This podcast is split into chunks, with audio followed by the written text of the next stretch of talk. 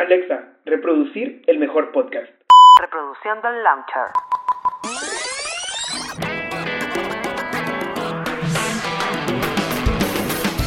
Hola, soy Joshua Cuellar y bienvenidos a Launcher. El Launcher. Tu espacio para conversar entre amigos, colegas, expertos y no tan expertos en charlas fluidas sin complicaciones ni pretextos.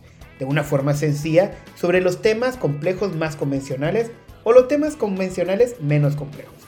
Esto es el Launcher. Así que no importa si estás en tu habitación, en el tráfico, en el baño, las filas del banco o simplemente haciendo nada. Relájate que ya comenzamos. El Launcher. con Joshua.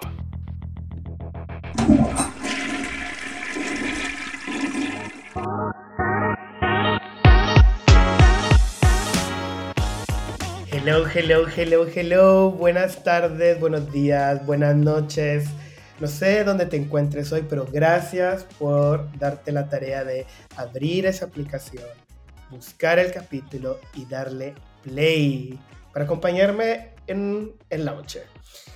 Recuerda que siempre necesito que dejes tus comentarios, tus dudas, tus sugerencias en nuestras redes sociales con el hashtag Launcher el Podcast. Que también actives tus notificaciones para estar actualizado con cada uno de los capítulos.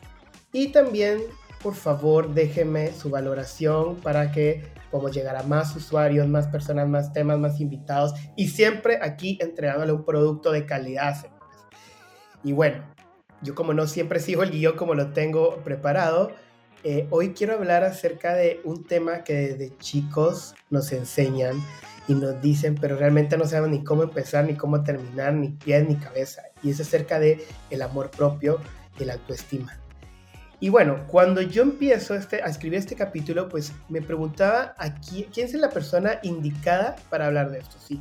Un experto, un psicólogo, un psiquiatra. Y llega a mi corazón mi invitada así de lujo, señores, que es, dice, es una artista y creadora de una empresa que se llama Cuenta Platos, luego ella nos va a contar más de esto, pero realmente yo creo que va mucho más allá de eso, que es mi Luchi Cosenza. De verdad ¡Qué estoy, de verdad estoy súper emocionado de tenerte aquí, no sabes cuánto. Quiero contar de que la Luchi y yo somos amigos hace más de 10 años, un poco más, porque nos conocimos en la universidad. Y Luchi, contá, contá la historia que, que siempre te, te reís de esto. De, A la madre. De- De, la, de- clases. rabiosa. A las muy- que yo siempre he sido como que re huevona para despertarme y a mí lo que más depresión me da Ojo, es ojo que huevona en Guatemala, porque la, Luchi estás en Guatemala, ¿cierto? Sí, yo estoy en Guatemala. Es como holgazana. Siempre he sido holgazana. Holgazana. Para levantarme temprano y teníamos una clase a las 7 de la mañana. Llegaba con el frío y el sueño y entonces estaba como deprimida.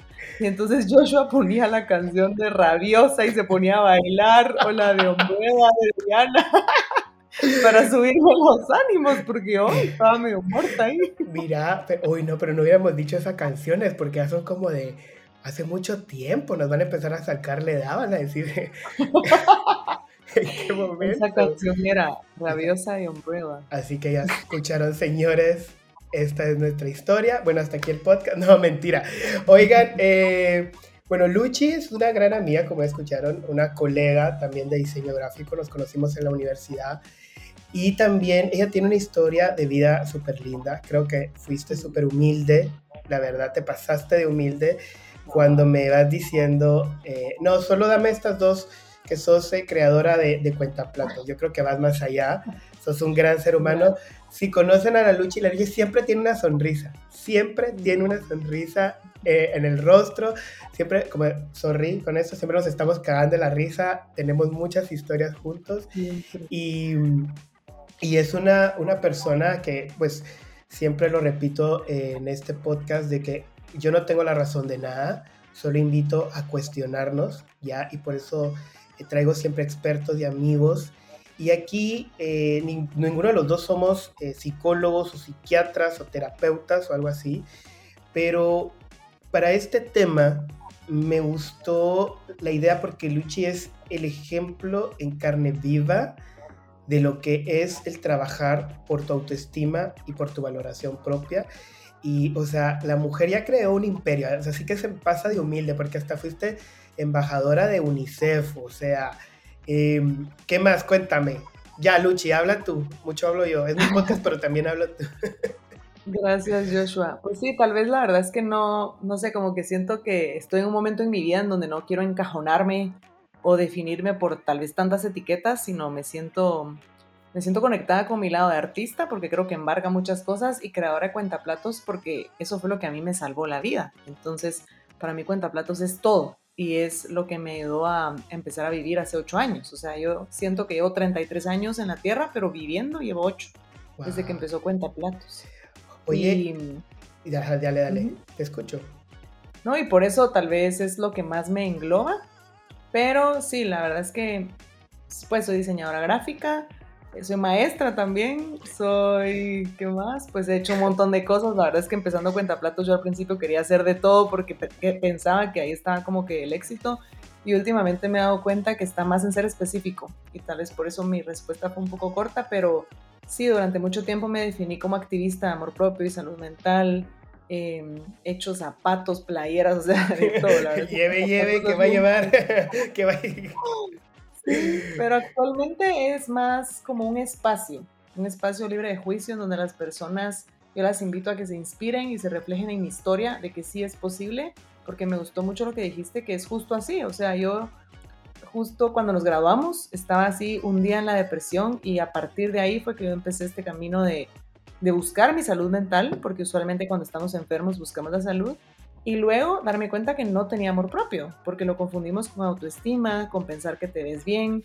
Y ahí fue cuando en serio dije, wow, o sea, no me respeto, no me quiero, no me valoro.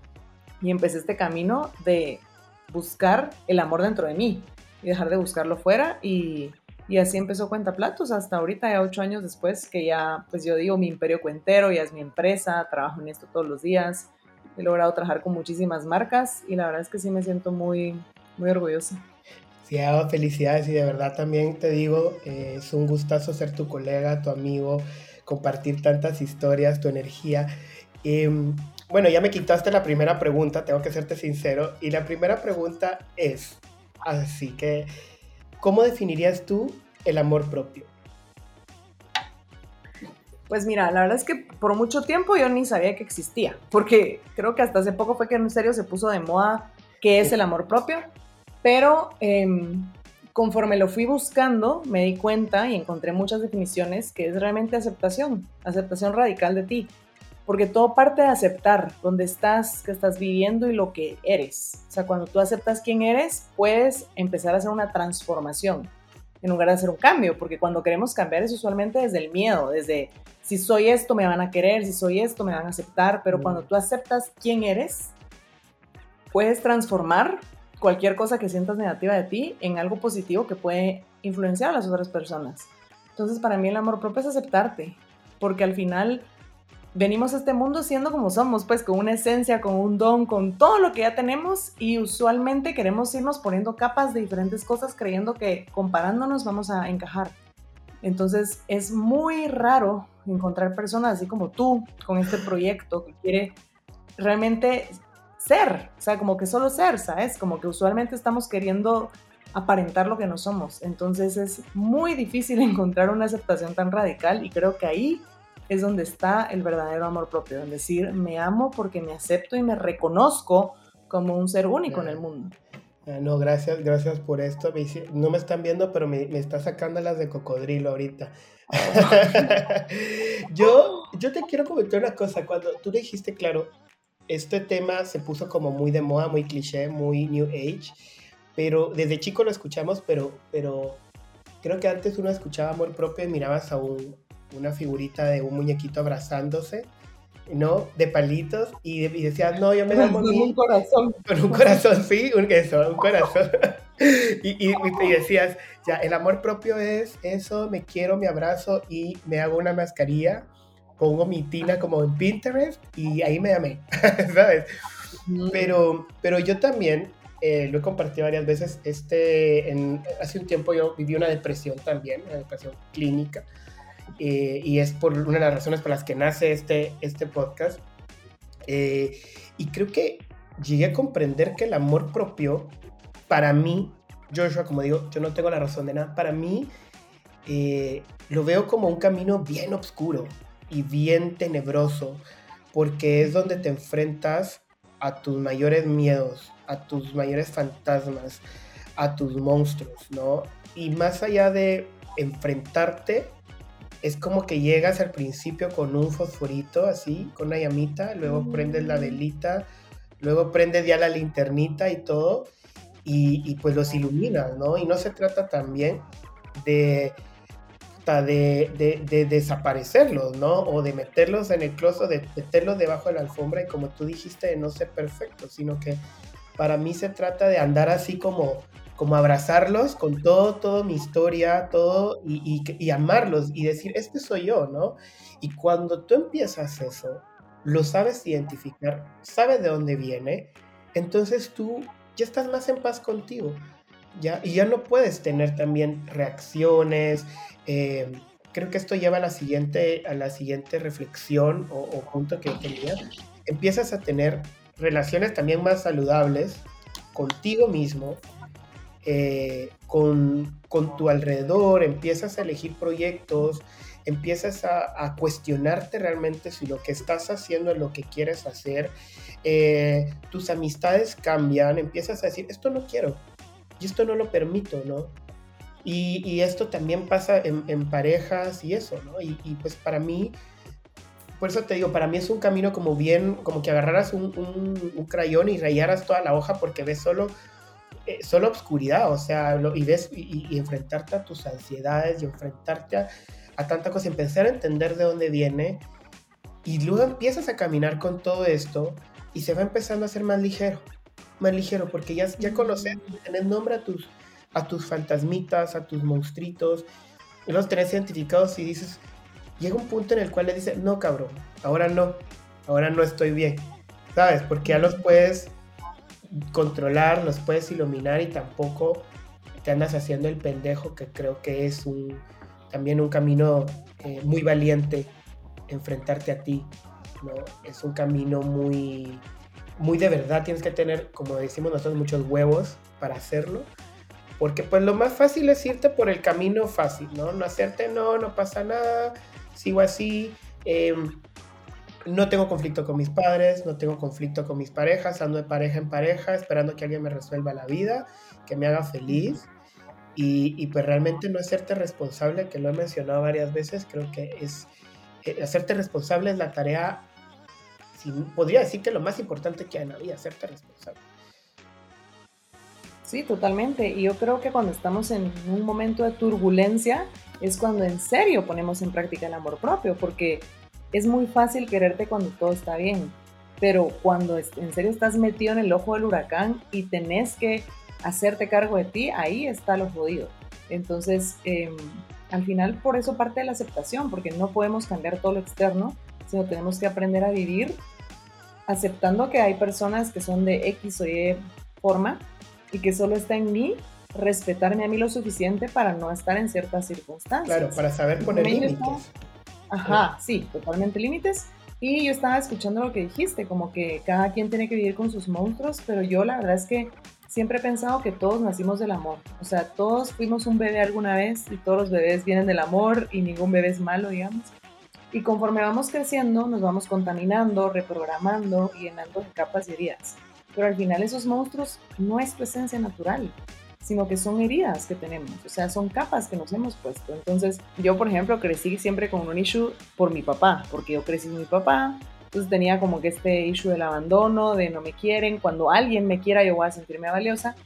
Y por mucho tiempo yo culpaba a mi papá y tenía esta etiqueta de, sí, yo soy la niña sin papá y porque no tengo papá, soy de esta forma y así soy yo. Y así soy yo es la frase más limitante del mundo porque te hace pensar que no hay otra salida. En cambio, cuando tú la cambias a yo soy, puedes definirte. Y también por eso tal vez no me gustan las etiquetas, porque creo que es muy peligroso si alguien dice, ay, es que yo soy así, soy tímida y no puedo hacer nada. O sea, son cosas muy fuertes que nos metemos en la cabeza. Y yo por mucho tiempo me metí, yo soy la abandonada. Y hasta que empecé como en serio a trabajar las razones por las cuales me sentía así y a tomar mi responsabilidad afectiva, a gestionarme emocionalmente, me di cuenta que esa no era mi historia Entonces, por eso creo que sí, nos enfrentamos a nuestros monstruos, pero son monstruos que nos podemos quitar porque no es parte de nuestra esencia. O sea, lo único que en serio te define a ti es que vienes del amor y que venimos del amor y nacemos para vivir felices, pues como que al final nadie viene a este mundo para sufrir, pero obviamente nos vamos reprogramando y vamos teniendo como que estas carencias y miedos y así, pero son capas, entonces si nos las quitamos podemos regresar a nuestra esencia. Y eso fue lo que a mí me pasó. Entonces sí creo que es posible y creo que el verdadero amor propio es quitarte esas capas en medio de la turbulencia, porque todos vamos a tener tropezones, vamos a estar juntándonos con personas que tal vez no estén conectadas y obviamente yo voy a traer lo que soy. Entonces al final yo me merezco lo que soy. O sea, voy a recibir lo que yo soy. Entonces cuando yo empiezo a darme cuenta que yo voy a traer lo que hay en mí, obviamente quiero ser cosas wow, porque si yo quiero cosas wow, yo tengo que ser eso, porque todo lo que venga a mí va a ser un efecto en mí. Entonces creo que eso es lo que implica realmente amarte. Qué lindo. Solo hay una cosa ahí que decís, que, en mi proceso lo he aprendido, que también cuando te aceptas, también creo que aceptar em, un poco de que también en la vida hay momentos de, de turbulencia, como dijiste. Y estos momentos te enseñan para aprender. O sea, cuando un amigo viene conmigo y me dice, estoy confundido, estoy, yo le digo, o sea, yo estaba ahí y para mí es el mejor momento en el que estás en la vida, el mejor.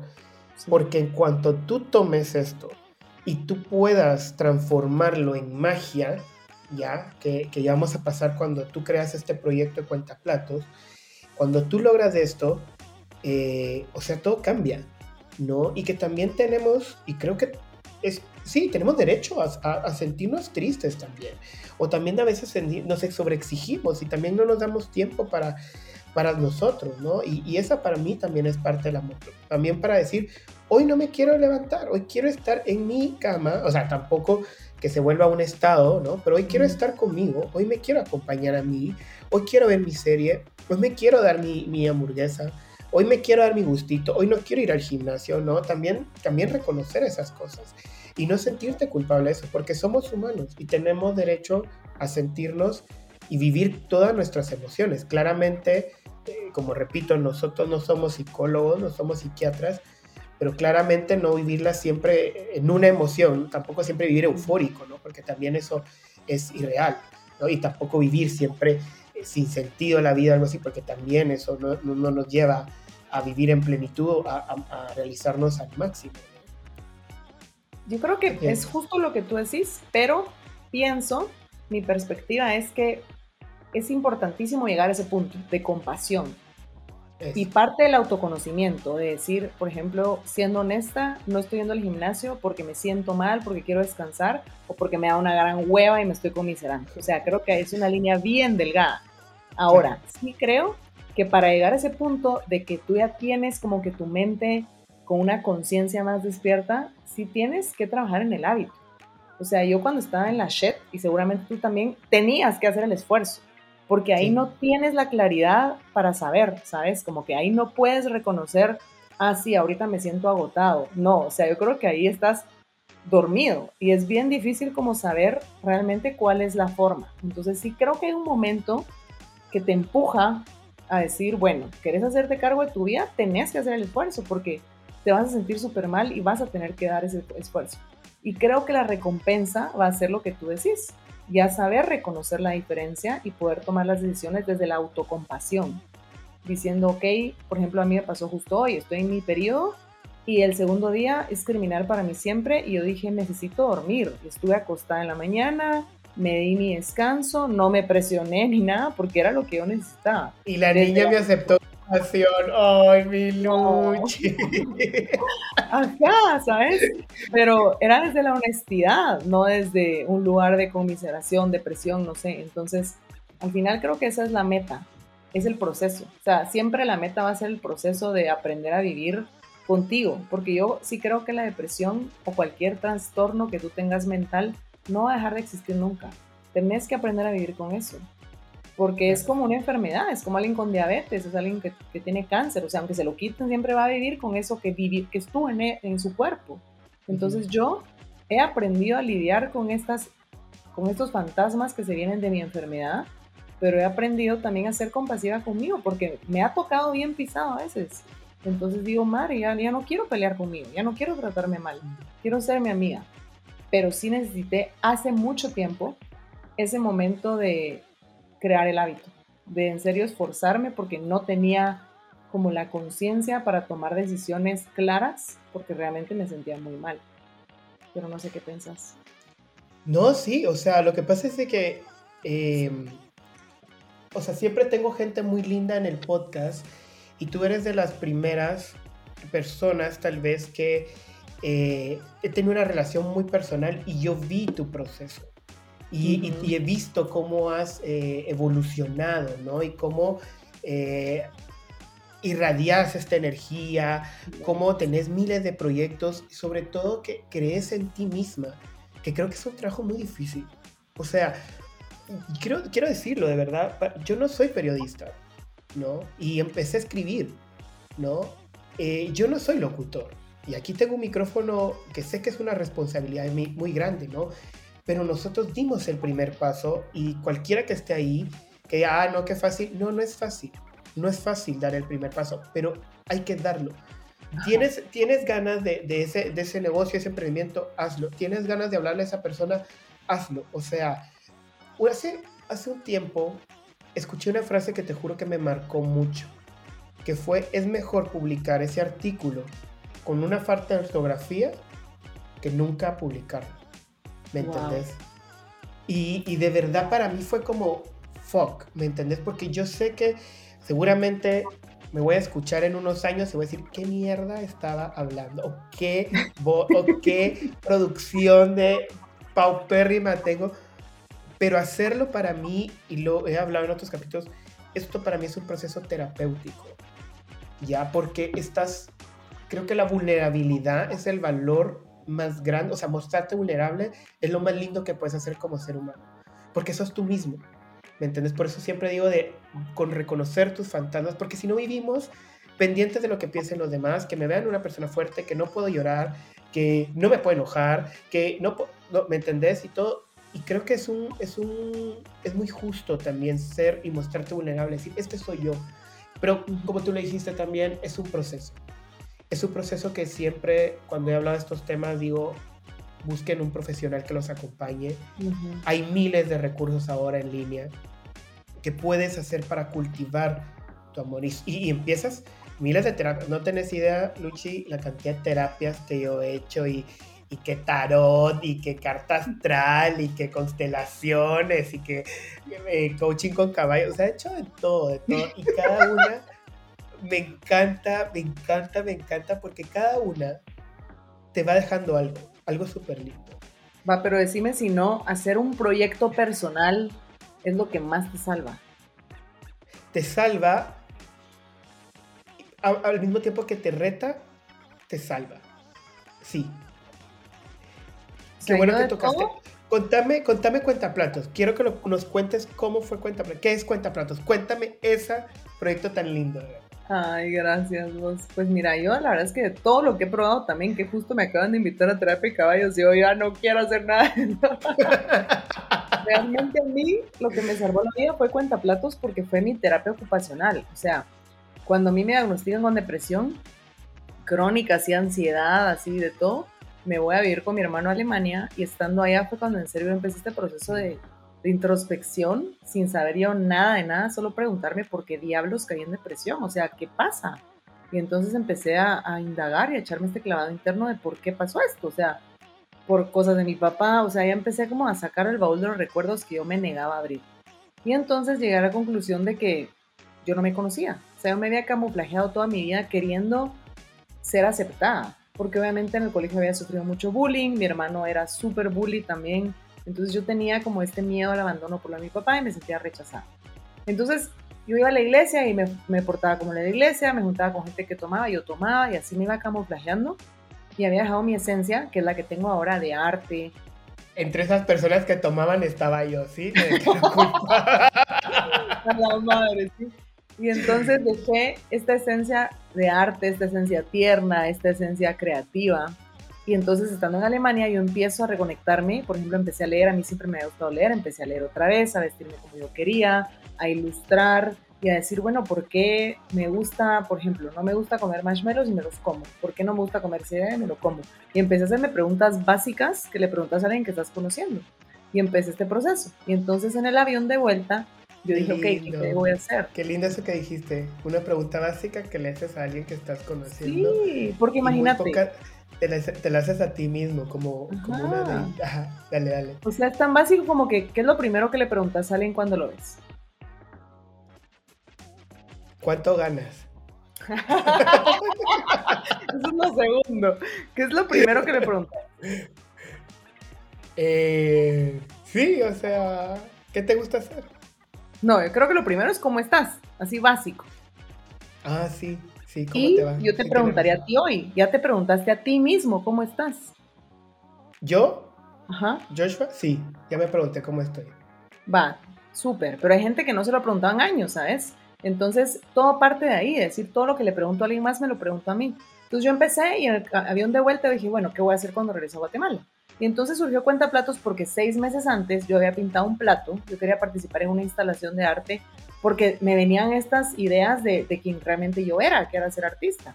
Entonces yo quería hacer este, hacer una instalación de platos, entonces yo había pintado un plato y había dicho, bueno, cuenta platos porque quería contar historias en platos.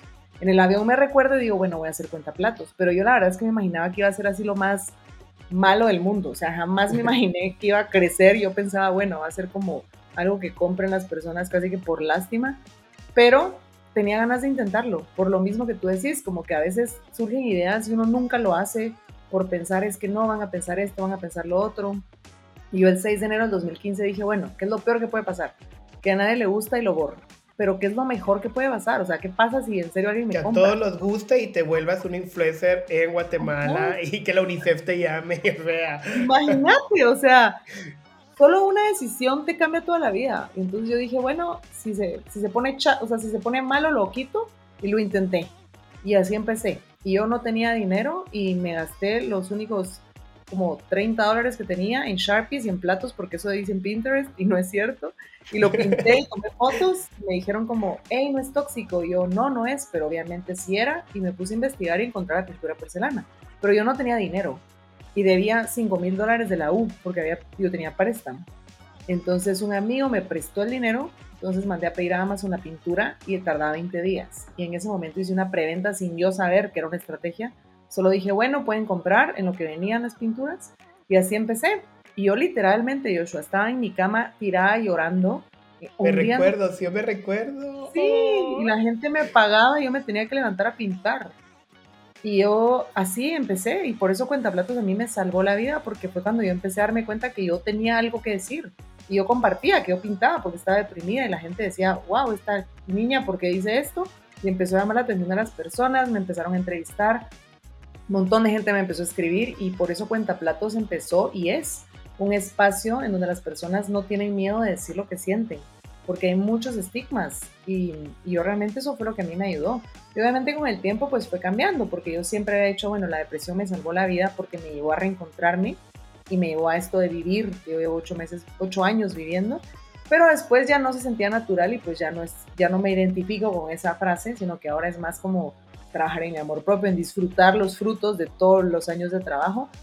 Pero por eso te decía que un proyecto te puede llevar hasta donde no te imaginas, porque yo jamás me hubiera imaginado que pintando una taza iba a poderme comprar mi carro, poder viajar tanto, conocer a Richard Branson. Eh, han pasado tantas cosas por una taza, ¿sabes? Y uno a veces, oh. más, más, bien casi siempre subestima el poder de un inicio. Pero todos empezamos en algún lugar y es importante. O sea, ese paso no lo da cualquiera. Si fuera fácil, todo el mundo lo haría.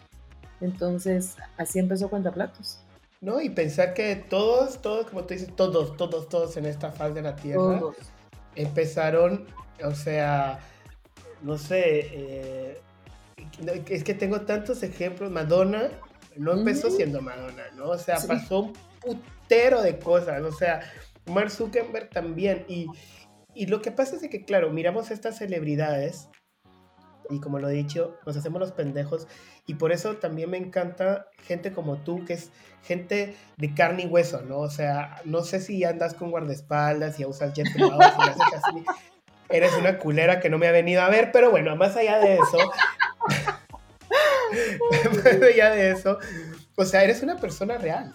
Y aparte yo veo que, aparte tenés como miles de followers en tus redes sociales y todo, y te has vuelto como una, una persona de un, ¿cómo se dice? Eh, un punto de referencia.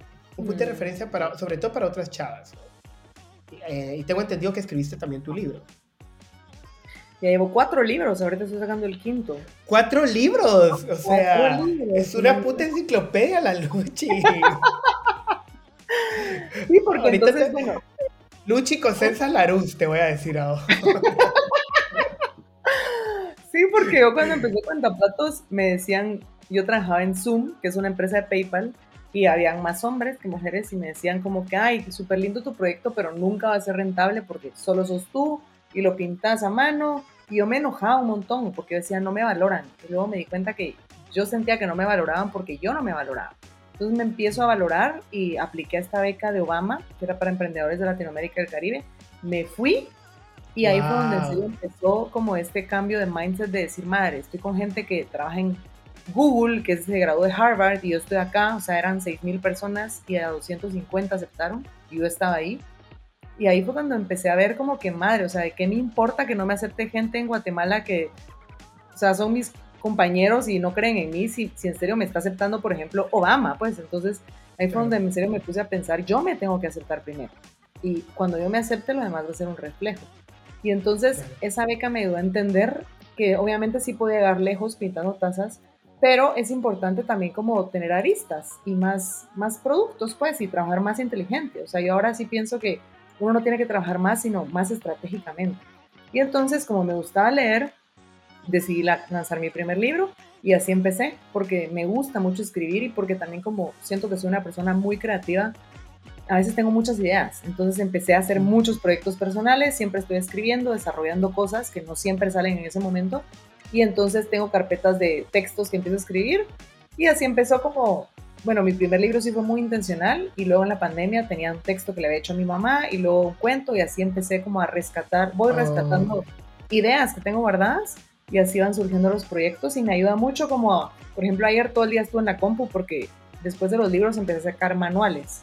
Ahorita voy a sacar mi quinto manual como para hacer cosas diferentes, ¿va? Porque ya sabes que la gente empieza a hacer lo mismo, entonces yo dije... Manuales de Manuales de... De hábitos, de cómo crear hábitos en tu vida. Entonces saqué ni un día ah. sin leer, luego ni un día sin moverme, ni un día sin compasión. Eh, mi historia de cuentaplatos y ahorita es de manifestación. Entonces ayer todo el día en la compu y hoy estuve ya pintando. Entonces me ayuda mucho como ir cambiando de disciplinas y, y, por eso Cuentaplatos ahora tiene como tres aristas importantes, que es las tazas y los platos, porque de ahí nació y es lo que realmente me identifica. Em, editorial, que son todos mis libros, y conferencias y talleres, que pues es algo que también me gusta muchísimo compartir. Y eso, son esos tres pilares en donde me enfoco Y, y, y de una vez te digo que en la descripción del capítulo y de redes vamos a dejar todos tus datos para que te busquen. El tiempo siempre es una limitante, obvio. De verdad, Luchi, te hago la invitación para que me vuelvas a acompañar en otro capítulo, que sigamos platicando. Y quisiera que nos dejaras tu última reflexión de cómo cultivar tu amor propio. ¿Cómo le haces tú día a día? Vamos a tener que hacer segunda parte porque ahorita ya me está picando. no, cabrona, el podcast es mío y... tú, pintas, tú pintas, yo grabo, que no, no, sí. Feliz, feliz, feliz, feliz, feliz de tenerte otra vez. Feliz de tenerte. Eh, pero me gusta, me gusta. Porque espero que las personas también estén tan picadas como yo estoy ahorita. Mira, la verdad es que yo trato de practicar mi amor propio todos los días respetándome. O sea, respetando mi pace, respetando quién soy. Yo empecé cuentaplatos por mi salud mental y es algo que respeto hasta la fecha. O sea, yo no me sobreexijo y por lo mismo trato de trabajar cada vez más inteligentemente porque no, quiero caer en burnout. Entonces me respeto mucho cómo me siento. Y por eso te decía lo de cómo estás, porque yo todas las mañanas trato de preguntarme cómo estoy y qué necesito. Hay días donde necesito ir al gimnasio porque tengo mucho que hacer, hay días donde como hoy necesito descanso, hay días donde tengo que hacer más cosas.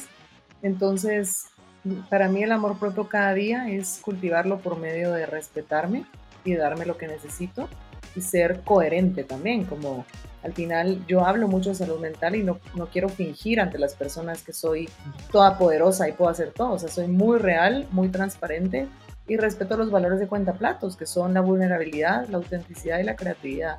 Entonces Oh, soy muy... lindo. Gracias, soy muy honesta con mis clientes y mi audiencia y por eso doy también tiempos largos de entrega en los platos, de 7 a 10 días hábiles, porque yo sé que es lo que te decía, uno aprende a vivir con, con lo que tiene. Y yo sé que hay momentos donde me agarran bajones, o donde me agarra ansiedad. Más después de la pandemia se me desató muchísimo la ansiedad. Entonces Claro, necesito Bueno, ¿a quién no? o sea, ¿a quién no? Entonces necesito esos espacios, ¿sabes? Entonces para mí es respetarme todos los días. Y creo que ya estoy en un momento de lo que hablábamos al principio de autocompasión, de saber discernir entre conmiserarme o darme lo que necesito. Y pues así es, ir aprendiendo también. Me, me regalé terapia desde hace un año y medio, llevo terapia todas las semanas, era algo que no había hecho muchos años. Imprescindibles Y- como ir al gimnasio para mí es ir a terapia, que le mando un abrazo, eso a mi terapeuta Belén, que fue la que me acompañó en este camino lindo. Totalmente, entonces eso me ha ayudado también, como ser constante en mi terapia y ser constante en showing up para mí mismo. Qué lindo, Luchi, de verdad, qué gusto, qué rico tenerte aquí. Vamos a tener que hacer más cositas juntos, platicar Sí. de esto. Eh, ya contaste Cuentaplatos, ¿cómo se llama la cuenta Cuentaplatos? Para que la busquen ahorita, no sean ojetes, vayan después de que termine el capítulo, me dan estrellita, me recomiendan Sí. y luego van a Cuentaplatos, por favor. Sí, se llama cuenta platos, cabrón. ya vieron, está Cuentaplatos. fácil. Está Y fácil. me pueden encontrar en Instagram. Tengo ahora un newsletter que, que empecé, había tenía hace rato y ahorita lo retomé, entonces pueden encontrar. Y un podcast que ahorita ya cerré esa etapa, voy a empezar otro, pero se llama Vulnerabilidades con H. Creo que les va a gustar muchísimo. Hay varios episodios ahí y ahorita pues quiero empezar, voy a empezar otro proyecto. Eso, bueno, mi Luchi, de verdad qué gusto tenerte aquí. Te agradezco nuevamente y pues espero que sus comentarios y todo y que nos vemos hasta el próximo capítulo. Bye. Adiós.